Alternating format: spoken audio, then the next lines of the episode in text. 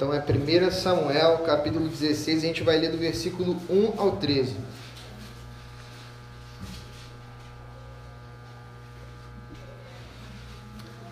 Então diz assim a palavra do Senhor. O Senhor disse a Samuel: Até quando é, terás dó de Saul, tendo eu rejeitado, para que não reine sobre Israel? Enche o teu vaso de azeite e vem. Eu te enviarei a Jessé, o belemita, porque escolhi um de seus filhos para ser rei. Mas Samuel disse: Como poderei ir? Saúl descobrirá e me matará. Então o Senhor disse: Leva contigo uma bezerra e diz: Vim oferecer sacrifício ao Senhor. Tu convidarás Jessé para o sacrifício e eu te direi o que deverás fazer. Ungirás para mim aquele que eu te indicar. Samuel fez o que o Senhor tinha dito. Ele chegou a Belém e os líderes da cidade foram tremendo ao seu encontro e perguntaram: Tu vens em paz? Ele respondeu: Venho em paz. Vim oferecer sacrifício ao Senhor. Santificai-vos e vinde comigo ao sacrifício. Ele consagrou Jessé e seus filhos e os convidou para sacrifício.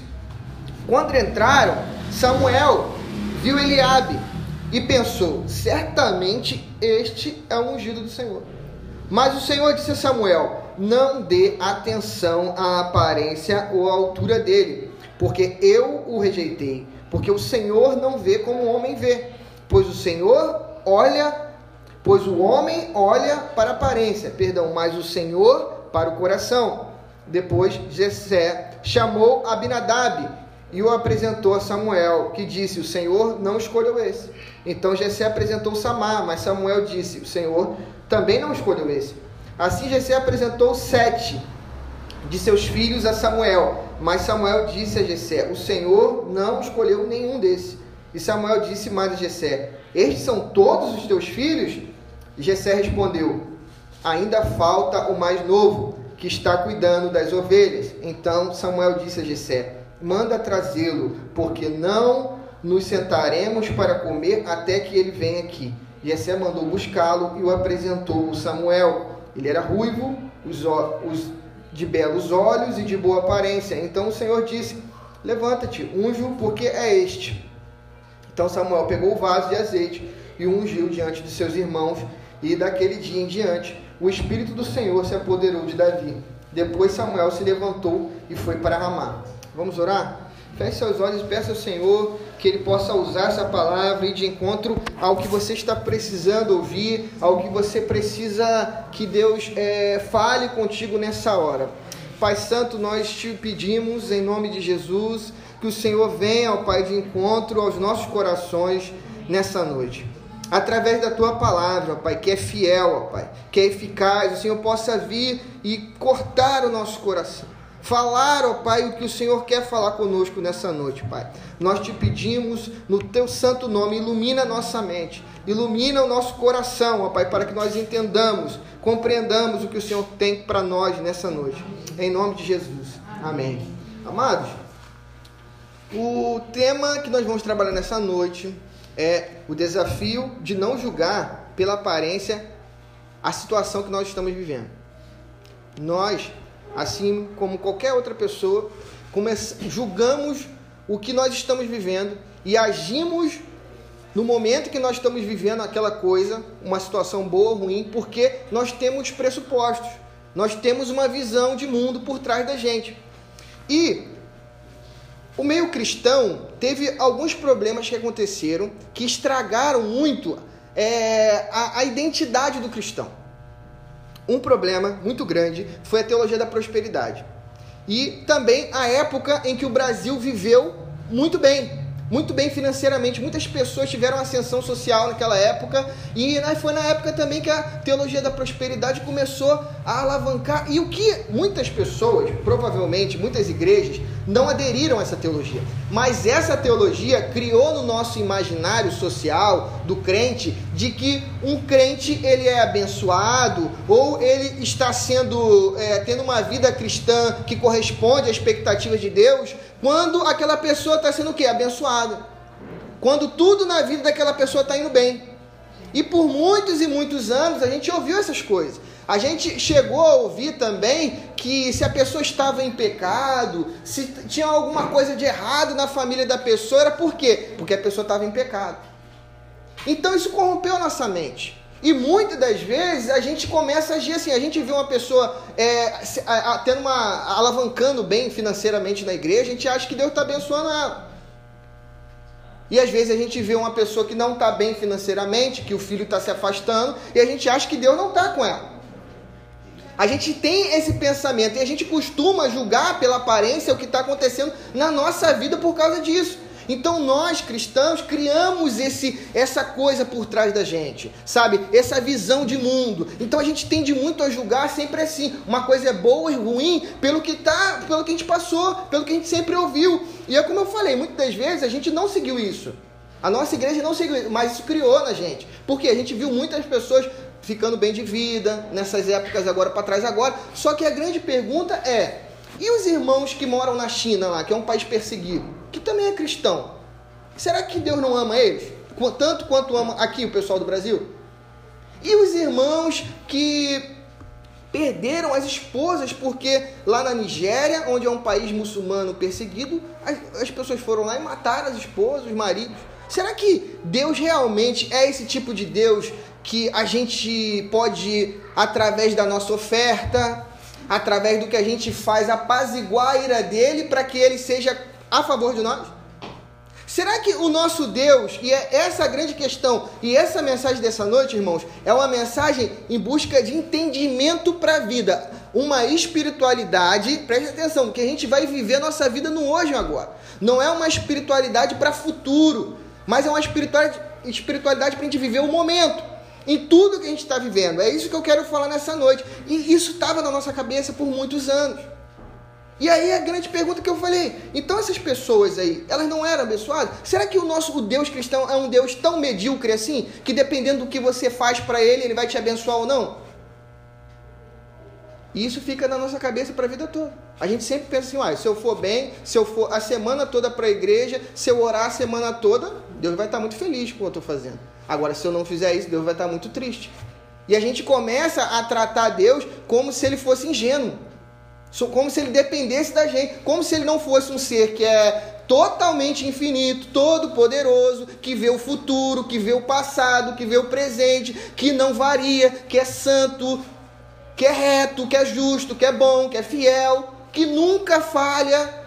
Aí a gente quer tratar esse Deus com esse entendimento. Sabe? Então é por, muito, por muitas coisas assim que nós vamos falhando na vida cristã, que a gente vai errando a mão. Porque a gente começa assim, se eu fizer mais agora, então Deus vai me abençoar. Aí a gente espera o quê? O momento ruim acontecer para quê? Agora eu vou me engajar na igreja. Agora eu vou participar das coisas dentro da igreja, porque a situação está ficando feia para mim. Não tem jeito, agora eu preciso ir na consagração todo dia. E a gente vive uma vida espiritual como medíocre, querendo fazer de Deus um mercado. Eu quanto mais eu der, mais abençoado eu serei. Só que lá em Efésios, capítulo 5, versículo 30, ele fala que nós somos membros do corpo dele. Então assim, irmãos, quem é igreja de Deus? Quem é igreja de Deus? Não estou falando da instituição congregacional, batista e Assembleia de Deus. Quem é igreja de Deus está unido no corpo de Cristo. É carne da carne, sangue do sangue. Você está entendendo? Então, assim, a forma que Deus se relaciona com você nunca vai variar. Nunca vai depender do que você faz, nunca. Nunca. Deus nunca vai estar tipo assim, ah, essa semana tá muito bom. Olha como a Neide foi bem essa semana. Orou todo dia, então essa semana a Neide merece um prêmio. Você está entendendo? E é assim que a gente trata Deus. Só que Deus está falando que nós somos membros do corpo dele. É carne da carne. Então, você acredita que aquele que é dono do corpo vai tratar o corpo mal? E é isso que eu quero falar nessa noite. É como a gente viver o momento bom e o momento ruim com a mentalidade de Cristo. É não vacilar, é ter uma espiritualidade que vai fazer a gente viver o momento. É isso que o Senhor quer nos dar, é plenitude de vida. O diabo veio para matar, roubar e destruir. E ele veio para dar vida, e vida com abundância. Só que não é abundância financeira, é abundância de vida. De como viver o momento ruim e o bom. É sabedoria, é eficácia de vida, é saber viver o momento. É como Paulo falou. Eu sei o que? Eu sei ter, eu sei ter dinheiro e sei não ter. Eu sei passar dificuldade e sei não passar dificuldade. E ele fala para a gente se alegrar em todas as coisas. Por quê? Por causa da mudança de entendimento que o evangelho causa na gente. E tem um, uma, um, um filme, aquele filme Deus Não Está Morto, que numa parte do filme, um rapaz que é bilionário, ele chega para a mãe dele e fala assim: a mãe dele sempre foi fiel, sempre participou das coisas da igreja e tal. Aí ele chega assim: Poxa, olha só, você foi fiel ao seu Deus a vida toda, olha como é que você tá. Olha como é que tá a sua vida. E eu aqui, ó, tenho tudo que eu quero, faço isso, faço aquilo. Eu, se eu quiser comprar isso, eu compro. Se eu quiser fazer aquilo, eu faço. Aí a mãe dele vira para ele e fala assim: é, é, pois é. O problema foi que o diabo te prendeu num cárcere que é bom demais para você sair. O problema é que a sua vida está tão boa, tão boa, tão boa, que você acha que isso é, é algo que Deus está te dando, que você está fazendo por conta própria. E é isso que nos engana.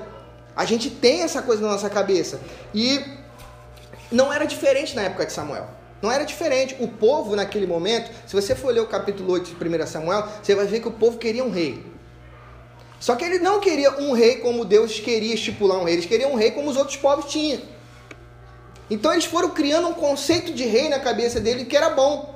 Não, esse tipo de rei que é bom. É esse tipo de rei que a gente quer. E Deus falando para eles: olha só, não é assim. Aí Samuel fica triste com isso, porque Samuel achava que estava rejeitando a ele, porque Samuel era um juiz também um, um, sacerdote.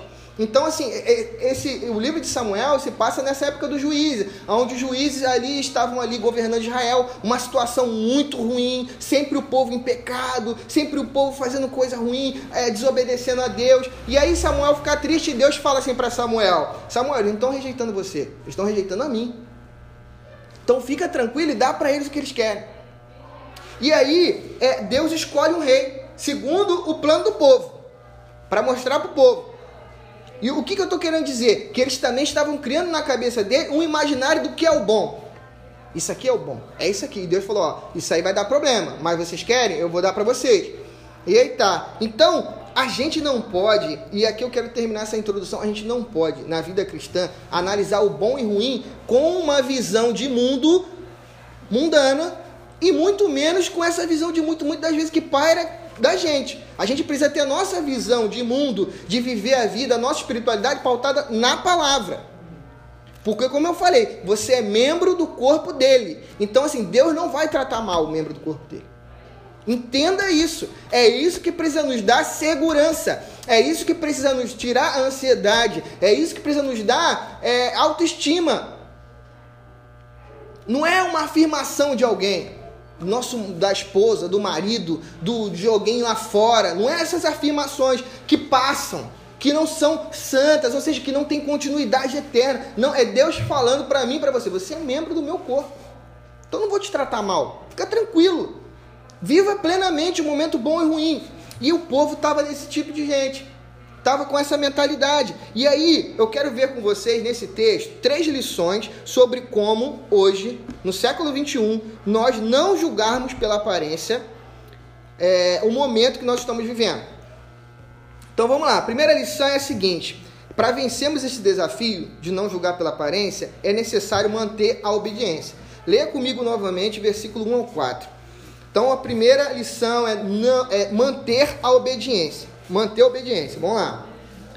O Senhor disse a Samuel: Até quando terás dó de Saul, tendo eu o rejeitado, para que não reine sobre Israel? Enche o teu vaso de azeite e vem. Eu te enviarei a Jessé, o belemita, porque escolhi um dos seus filhos para ser rei. Mas Samuel disse: Como poderia ir? Saul descobrirá e matará. Olha só o que Deus está fazendo com Samuel no meio de um reinado, Deus está falando para Samuel fazer uma coisa que não parecia normal. Olha só, eu vou lá, ungir outro rei no meio de um reinado de uma pessoa. Isso aqui não está parecendo que está certo. E o desafio de Samuel nesse momento era manter a obediência, porque a visão dele era a visão normal de todo mundo. E é assim que é na nossa vida. A nossa visão, na maioria das vezes, sobre o que a gente está vivendo agora, se é um momento bom ou ruim, é o que todo mundo está vivendo, é o que todo mundo está achando. Ah, não, porque eu não estou vivendo um tempo bom na minha vida porque eu estou desempregado, ou porque é, o meu marido está me tratando assim, um assado. E muitas das vezes Deus está usando esse momento que a gente está vivendo para nos formar em mais semelhança dele. Porque esse é o objetivo de Deus. O objetivo de Deus é nos formar em imagem de Cristo, é criar um corpo saudável, maduro, Deus não tem prioritariamente nenhuma obrigatoriedade com a gente de nos fazer felizes. Ele quer nos fazer maduros. Deus quer uma igreja madura para viver os momentos, para viver um momento bom, feliz, bem, tranquilo, pleno e para viver um momento ruim, pleno também, porque é assim que a gente vai testemunhar lá fora. É quando as pessoas verem que a gente está passando um momento difícil e não é que a gente não vai, é, é, a gente não se, a gente fica triste, fica, mas a gente não se desespera. A gente não age como qualquer um age. É esse o tipo de testemunho que vai de encontro ao que as pessoas estão vivendo lá fora. É um momento de pessoas ansiosas, pessoas depressivas. Isso está é, tá acontecendo, está acontecendo em todo lugar. Mas Deus tem uma resposta para gente. E ele continua. Então o desafio é manter a obediência. Continua comigo aí, ó. Versículo 2. Mas Samuel disse: Como poderei ir? Saul descobrirá e me matará. Então o Senhor disse: Leva contigo uma bezerra e diz: Vim oferecer um sacrifício ao Senhor. Então Deus arruma uma, uma forma de Samuel chegar àquele lugar para que ele não morresse. Então tu convidarás Jessé para o sacrifício, e eu te direi o que deverás fazer. Ungirás para mim aquele que eu te indicar. Samuel fez o que o Senhor tinha dito. Versículo 4. Ponto. A primeira parte é a primeira lição. E agora eu queria que você olhasse na sua Bíblia o capítulo 15 que é o capítulo anterior, versículo 21. Olha para mim aí, dá uma olhada, porque o que, que vai acontecer no capítulo 15, irmãos? Olha para mim aqui agora um minuto. Olha o que vai acontecer no capítulo 15. Deus vai falar para Saul ir lá contra o exército dos amalequitas e matar todas as pessoas e todos os animais. Aí Saul vai fazer o seguinte: vai lá, vai vencer a guerra, só que ele vai fazer umas coisas que Deus não mandou fazer. Ele vai trazer o rei é, vai trazer o rei deles, preso, e vai pegar os animais e vai, falar, e vai querer oferecer os animais bons que tinham lá e vai querer oferecer em sacrifício ao Senhor. Aí olha o que Samuel vai falar para ele. E foi por causa disso que ele perdeu o reino. Por causa disso. Porque ele não só obedeceu, ele falou assim: Eu vou obedecer, mas vou fazer uma coisinha a mais para agradar a Deus, porque Deus vai se agradar. Entende? Então vamos lá.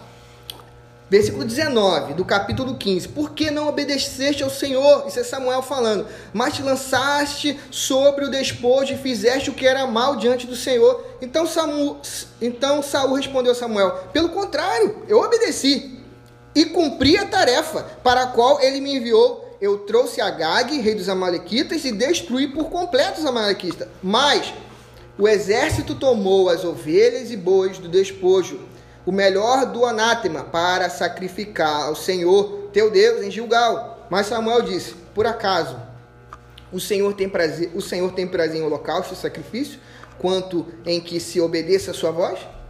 Obedecer é melhor do que oferecer sacrifício. E o, em, e o atender melhor que a gordura de carneiro. Então, observe, esse é, um, esse é um dos grandes problemas. É que às vezes a nossa mentalidade de relacionamento com Deus é uma mentalidade de oferta, de mercado. A gente quer fazer o seguinte: não, eu vou obedecer, mas essa semana eu vou fazer ainda mais. Se eu vou num culto, eu vou em três nessa semana. Porque assim Deus vai me abençoar. Porque assim as coisas vão acontecer na minha vida. É só isso que está faltando. Eu só preciso fazer mais. E a gente não vive o momento. A gente não vive a situação com uma cabeça madura. Não, eu preciso passar por isso. Deus está comigo nisso. E a gente quer fazer mais e mais para agradar a Deus. E Deus está assim, tá, eu não mandei você fazer isso. Faz o que eu te mandei você fazer. Então, viver obediência, manter a obediência, é viver uma vida plena. Porque a gente não vai fazer nada, irmãos, escutem. É como eu falei no início, nós já estamos conectados à videira. E nada pode nos tirar de lá. Não existe nenhum tipo de obediência que você faça, de sacrifício que você faça, que vai agradar mais a Deus ou não. Então hoje, o que vai fazer de nós vivermos os desafios da nossa vida de uma forma plena é manter a obediência, é manter-se íntegro, é continuar andando no caminho que Ele está nos direcionando. É esse o grande desafio, porque tudo ao redor vai falar que não. Isso não está certo. Você está fazendo tanto e está desempregado. Você está fazendo tanto e seu marido é assim. Você está fazendo assado e isso está acontecendo isso e aquilo. E a gente vai pensar o quê? Pô, isso realmente não está certo. Porque a gente sempre tem uma espiritualidade que foca lá no futuro, na bênção lá do futuro. Só que Deus valoriza o caminho. Deus valoriza o caminho, as etapas. É nas etapas, é a transformação que Deus está tentando causar. É esse o grande dilema que a gente vive na nossa vida. E a gente deixa de viver a vida cristã de uma forma plena e testemunhar as pessoas. Por quê? A gente sempre está uma forma depressiva querendo viver o futuro. Sendo que Deus está dando para gente o prazer de viver o presente. O caminho. O caminho é mais importante do que o, o futuro. E é isso que a gente precisa pensar. É isso que a gente precisa imaginar. A espiritualidade que nós precisamos viver, se nós quisermos vencer o desafio de não julgar a nossa situação, boa ou ruim, pela aparência, é manter a obediência. Obediência é essa que flui de um coração grato. Não é uma obediência como a de Saul. Ah, eu vou obedecer, mas vou fazer a mais. A gente não precisa fazer a mais nem a menos. O nosso Deus, ele não depende da gente para nos abençoar. Ele vai nos abençoar. Ele nos ama. Ele nos ama. A gente pode ter confiança nisso, e é por isso que muitas das vezes, quando a gente vai ler a Bíblia, a gente abre a Bíblia assim: Senhor, me dá uma palavra. Só que a gente deveria abrir assim: Senhor, me dá entendimento. É essa a grande questão, me dá entendimento. Porque quando a gente lê, a gente precisa buscar o que na Bíblia? O que Deus é e quem nós somos. Porque quando a gente descobre qual é a nossa natureza, qual é a nossa identidade, nós somos filhos. A minha natureza é, é, hoje é celestial. Eu tenho o DNA de Deus porque eu estou conectado a Cristo. Então é isso que vai me fazer vencer os problemas. É isso que é fé. É uma, a fé não é só uma confiança em algo. Não, é conhecimento que gera confiança. Você precisa conhecer, é isso que é fé. Você conhece e aí confia. Por quê? Você conhece, você sabe quem você é, você sabe quem Deus é, que Deus é bom, que Deus te ama, que você está conectado a Ele. E isso vai nos motivando, amados. Isso vai nos fazendo viver uma vida plena nessa terra. E é exatamente isso que eu estou falando, porque quando a gente pensa, assim, uma das coisas que eu sempre me questionei, porque eu também vivi em igreja por muito tempo, que tinham muito essa questão de prosperidade. Só que quando eu pensava assim, nossa, mas por que, que os irmãos lá na, na China morrem? Passam perseguição. E aqui a vida está tão simples assim. Eu só preciso fazer mais que Deus vai me abençoar. Deve ter alguma coisa errada. Porque a Bíblia não mostra isso. Está entendendo? A Bíblia não mostra, a Bíblia mostra que a gente está sendo transformado, que Deus está fazendo um povo, que Deus está criando uma nação, que Deus está criando um corpo nessa terra que vai o representar. E para criar um corpo, amados, de criança, a gente pode. Ó, e, e isso é importante, é sempre importante frisar isso. Que Deus, o que eu estou falando aqui não é sobre salvação, é sobre maturidade, porque a gente pode ser criança e para o céu criança a vida toda. Se ser um crente criança e ir para o céu. Mas Deus está querendo fazer o que na gente? Querendo nos fazer crentes maduros. Que não precisam de motivações extras para vir a um culto, por exemplo. Não precisa de uma motivação extra para isso. A gente vem aqui porque a gente vem, porque a gente é feito disso. A gente é o tipo de gente que ora agora. Isso é uma natureza que está sendo, que está vindo, está saindo de dentro de nós, porque o Espírito Santo está criando isso em nós. Então a gente não é o tipo de gente que fica fazendo joguinho com Deus, porque isso é o tipo de religiosidade barata. Religiosidade pagã. Quem ofereceu a oferta no cristianismo foi Deus. Deus matou Deus no cristianismo. Deus matou o próprio filho no cristianismo. Então não tem mais oferta.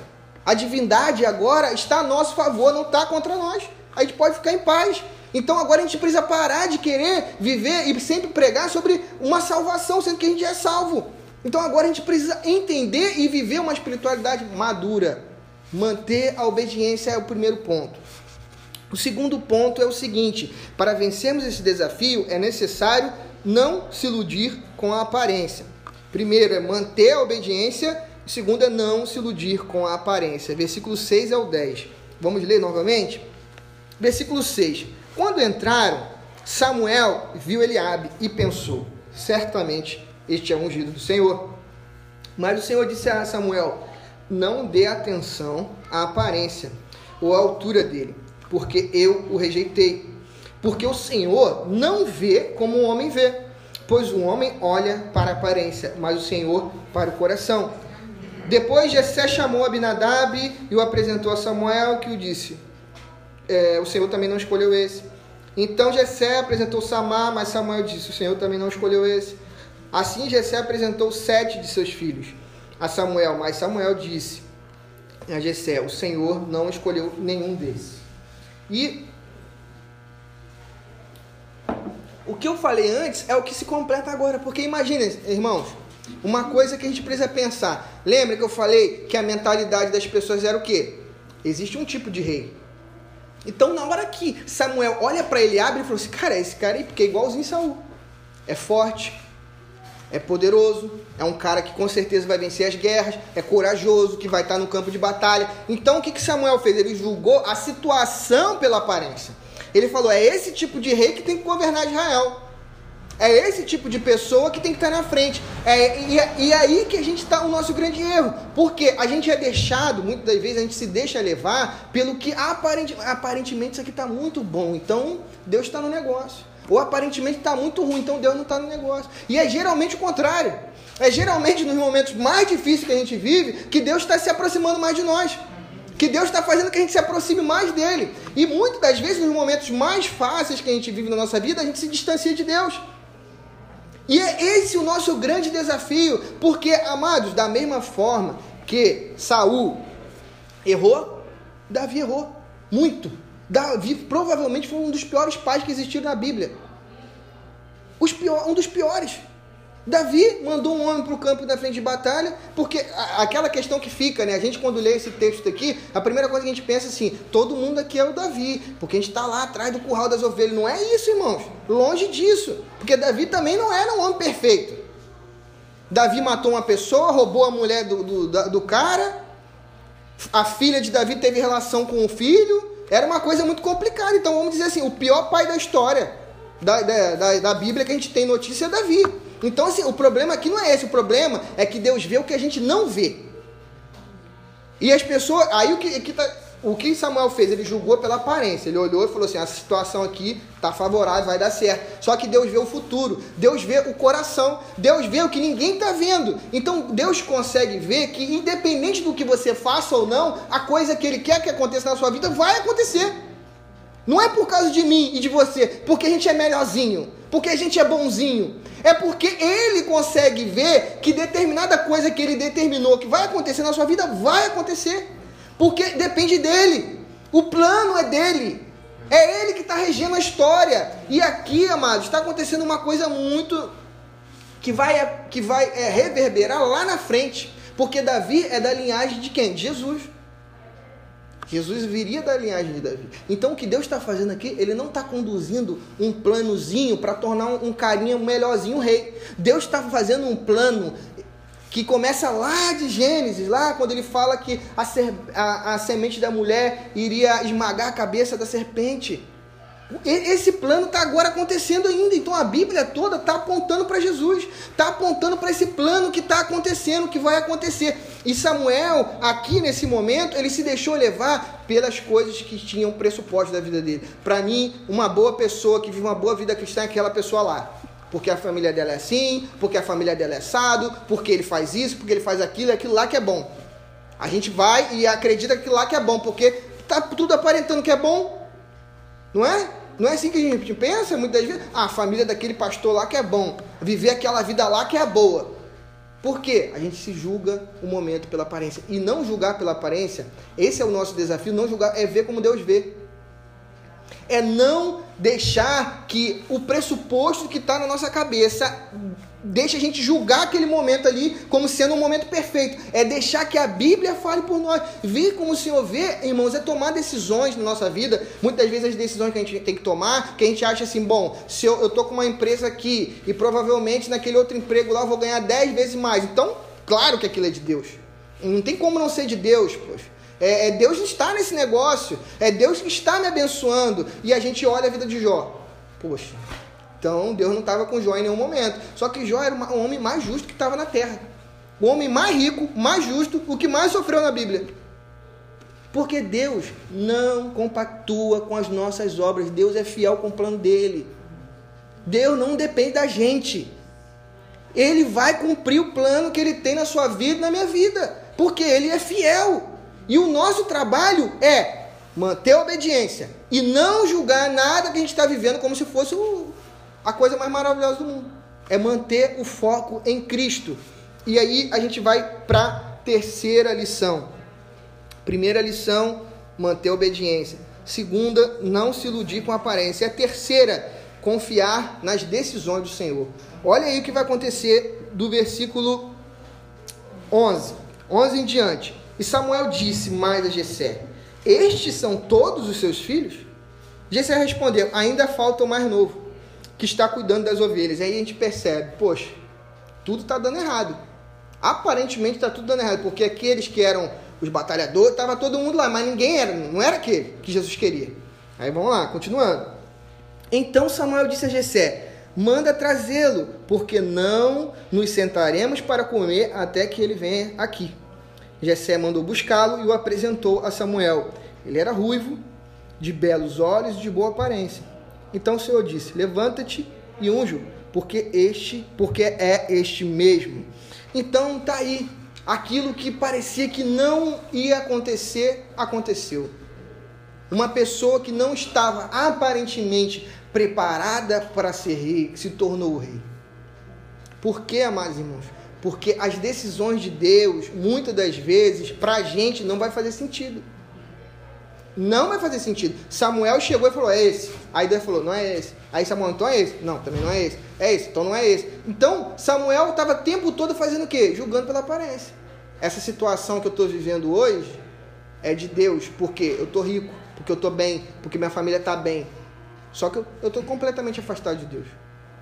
Ou contrário, essa situação que eu estou vivendo hoje difícil, estou desempregado, enfim, está acontecendo determinadas coisas na minha vida, isso não é de Deus, mas pelo contrário, às vezes Deus está nesse momento difícil querendo nos transformar, querendo fazer alguma coisa na nossa vida. E a gente está cego, ansioso, querendo assim, Senhor, por favor, me dá logo o livramento disso. Senhor, por favor, preciso sair logo dessa enrascada que eu estou. Senhor, me ajuda. E o desespero não deixa a gente viver o momento e ser transformado. Deus não quer mudar você de uma pessoa para outra, Ele quer te transformar. Ele quer nos transformar e é esse o processo da vida cristã. A vida cristã precisa ser vivida assim, é por isso que eu falei, é uma busca por entendimento. A gente está vendo aqui um conhecimento de Deus, como o nosso Deus age, o nosso Deus age como? Com pessoas que precisam manter a firmeza, a obediência em tomar decisões. O nosso Deus é um Deus que olha e vê o futuro. Então é dessa forma que a gente age hoje no presente, porque esse é o nosso tipo de espiritualidade. Então quando a gente vai agir em determinado momento na nossa vida, que está muito complicado, a gente não toma uma decisão assim, pô, peraí, é só fazer isso que vai dar certo. Não, a gente pensa, fala assim, não, meu Deus é um Deus fiel, que responde. Então eu posso ir para casa, esperar para tomar essa decisão. Posso ficar tranquilo. Ele vai me dar a resposta. Eu não preciso me, me é, perder, arrancar meus cabelos da cabeça por causa disso. Eu posso ficar em paz que ele está tentando, que ele está na frente dos problemas. Ele não vai deixar que esses problemas sobressaiam a minha vida me destruam. Não. Lembre-se, nós somos corpo do corpo dele, somos carne do corpo dele. Então, é essa a grande questão da vida cristã. São pessoas que vivem uma espiritualidade diária. Diária. Não é somente, irmãos, orar e ler a Bíblia. Tem que pensar. Tem que pensar, tem que ler a Bíblia, é óbvio. Tem que orar, é óbvio. Mas tem que pensar, porque no momento o que Deus vai exigir da gente é exatamente isso: é pensar, é olhar, falar assim, bom, tá tudo dizendo que não. Mas lá naquele momento, quando aquele jovem foi pregar naquela igreja, ele falou isso pra gente, não é? E, irmãos, e na minha vida também é assim. Eu estou falando isso para vocês aqui hoje, isso é o momento que eu vivo na minha vida hoje. Eu olho para um lado, olho para o outro e falo assim: não é possível, nada acontece. E Deus fala para mim assim: tenha maturidade. Aguarde em obediência. Continue com seus olhos fitos em mim, porque tudo que acontece na nossa vida é para o nosso bem. Independente do que aconteça, irmãos, é para o nosso bem. Então, a primeira aplicação é a seguinte: viver uma boa vida cristã não é ficar, é, não é ficar correndo atrás de uma benção ou de bênçãos. Viver uma boa vida cristã é aprender a viver todos os dias, bons e ruins, de forma plena. Lembre-se do que Paulo disse em Filipenses 4,12: Sei que é passar necessidade e sei o que é ter fartura. Aprendi o segredo de viver contente em toda e qualquer situação. Seja bem alimentado, seja com fome. tendo muito ou passando necessidade. Então, primeira lição que a gente tem que levar para nossa vida hoje é essa: Deus quer nos fazer viver uma vida plena. E essa vida só vai acontecer quando nós tivermos entendimento. Fé, irmãos, é entendimento também. Não é só uma confiança, como eu falei, não é só uma confiança, ah, não, eu confio, eu tenho fé. Mas você, a gente tem fé, a gente fala que tem fé, mas na hora que chega o problema a gente está desesperado. Completamente desesperado. Isso mostra que não temos fé. Isso é eu e você, eu tenho certeza disso. Então, que Deus quer? Quer que a gente tenha conhecimento que vai gerar confiança. Isso é fé. Segunda lição: o segredo de não julgar pela aparência é parar de viver a vida na ótica de mercado, como eu falei. Como se fosse necessário fazer muitas boas obras para que Deus olhe para nós e nos ame. E viver é, ou seja, é viver a vida na ótica de filho, pois o próprio Jesus disse em Mateus 7: Qual de vocês, se, se seu filho pedir pão, lhe dará uma pedra? Ou se lhe pedir peixe, lhe dará uma cobra? Se vocês, apesar de serem maus, podem, sabem dar boas coisas a seus filhos, quanto mais o Pai de vocês que está nos céus dará coisas boas aos que lhe pedirem. É óbvio. Você está vendo como a vida cristã é uma vida de entendimento também. Não é uma vida que a gente pode viver de uma forma acelerada, que a gente precisa parar e pensar isso que Jesus está falando. Jesus está pegando pessoas aqui totalmente aceleradas, achando que a vida vai acabar quando ele morrer. Ele, pera, olha só. Se vocês, que são maus, sabem tratar o filho de vocês bem, vocês sabem corrigir seu filho, sabe? Quem é pai aqui, corrige o filho. E trata bem o filho na hora que tem que tratar bem o filho. Então, quanto mais o vosso pai que está no céu. Ele fala assim, o vosso pai. Então, quer dizer que ele está pressupondo que você já é um filho.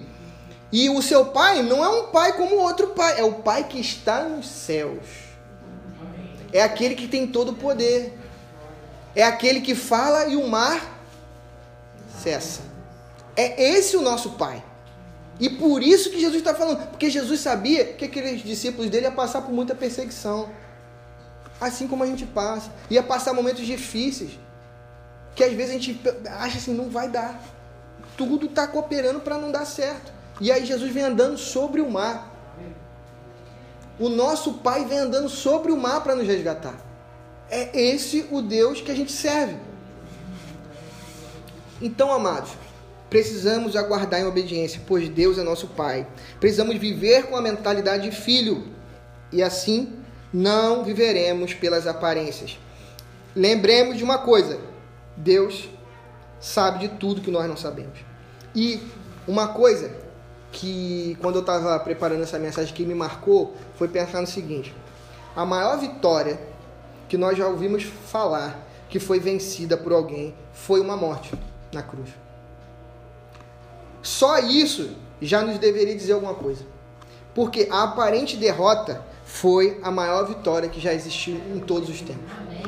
Romanos capítulo 8 diz o seguinte: Romanos capítulo 8, versículo 27. E aquele que sonda os corações conhece a intenção do Espírito, porque o Espírito intercede pelos santos, de acordo com a vontade de Deus. Sabemos que Deus age ó, em todas as coisas para o bem daqueles que o amam, dos que foram chamados de acordo com o seu propósito, pois aqueles que de antemão conheceu, ou seja, o caso de amor que Deus tem com a gente é antigo. Deus já conhecia a gente. Ele já sabia que a gente ia viver, que a gente ia estar aqui na ribeira hoje. Deus já sabia disso tudo. Pois aqueles que de antemão conheceu também os predestinou para serem conforme a imagem de seu filho. Então, Deus está nessa missão, nessa missão de nos fazer conforme a imagem do filho dele, a fim de que ele seja o primogênito entre muitos irmãos. E aos que predestinou, também chamou. E aos que chamou, também justificou. E aos que justificou, também glorificou. Aí olha só a pergunta de Paulo. Que diremos, pois, diante dessas coisas? Se Deus é por nós, quem será contra nós? Aquele que não poupou a seu próprio filho, mas o entregou por todos nós, como não nos dará juntamente com ele e de graça todas as coisas? Esse é o Deus que a gente serve. E é viver uma espiritualidade com o entendimento que vai nos fazer impactar vidas lá fora, meus irmãos que vai nos fazer ter uma comunidade sadia, madura. Porque, como eu falei no início, a gente pode ir criança para o céu, mas o plano de Deus é que nós sejamos cristãos maduros, com entendimento, olhar isso e falar assim: é isso, cara. Se Deus matou o filho dele na cruz, o que ele não pode me dar? Será que realmente essa situação que eu estou vivendo é a pior situação do mundo? Será que talvez eu não esteja agindo conforme o que está todo mundo agindo? Porque está todo mundo fazendo isso, eu estou fazendo? Será, ou será que eu estou olhando para o que a palavra diz que está que tá acontecendo? Sabe? Então, amados, é isso. Jesus Cristo, o plano de Deus, sempre pareceu que ia dar errado em Jesus Cristo. Satanás achou que tinha vencido, mas, como eu falei, a aparente derrota foi a maior vitória. E esse é o centro do cristianismo, é o centro da nossa vida, é o centro da vida cristã, é aquilo que mais parecia que dar errado deu certo. Todo mundo falava, Pedro falou: não vai para a cruz, não, por favor, não faça isso. Ele falou assim: sai de perto de mim, Satanás. Porque aquilo que parecia que ia dar errado deu certo no final. Porque nós não sabemos de tudo, mas Deus sabe. E essa é a palavra que eu tinha para você nessa noite. Amém? Vamos orar agora? Feche seus olhos e peça para Deus te dar entendimento para viver esse momento que você está vivendo. Pai Santo, nós te glorificamos, Pai, pelo teu amor por nós, pela tua graça, pela tua bondade e por essa palavra, ó Pai, por essa iluminação que o Senhor trouxe ao meu coração durante essa semana, ao coração dos meus irmãos. Que o Senhor possa, Pai, em nome de Jesus, trazer uma vida espiritual sadia para nós durante essa semana. Que a gente viva cada momento, bom e ruim, com entendimento, Pai. Que a gente não deixe as aflições que a gente está vivendo transformar a nossa vida mas que a nossa vida seja pautada pela tua palavra, Pai. Nós te pedimos, Senhor, e nós te agradecemos no santo nome de Jesus, meu Pai. Amém.